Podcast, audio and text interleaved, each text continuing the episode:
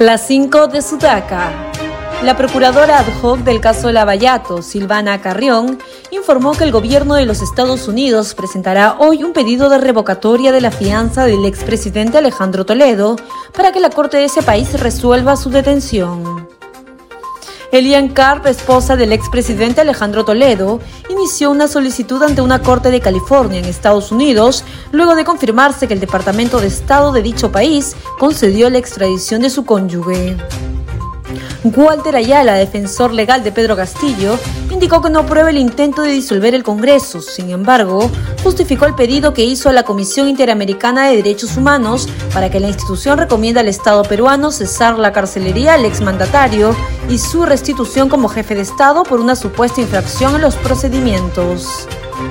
El expresidente del Consejo de Ministros, Aníbal Torres, dijo que los congresistas han entrampado el adelanto de elecciones porque no quieren perder su quincena o su mensualidad, en referencia a los emolumentos que perciben como funcionarios del Estado.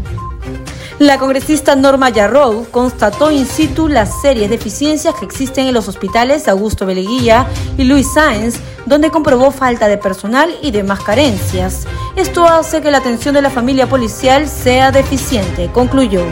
¿Y tú qué opinas de estas cinco noticias? Escríbenos su comentario y visita nuestra web en el enlace de nuestro perfil www.sudaca.p.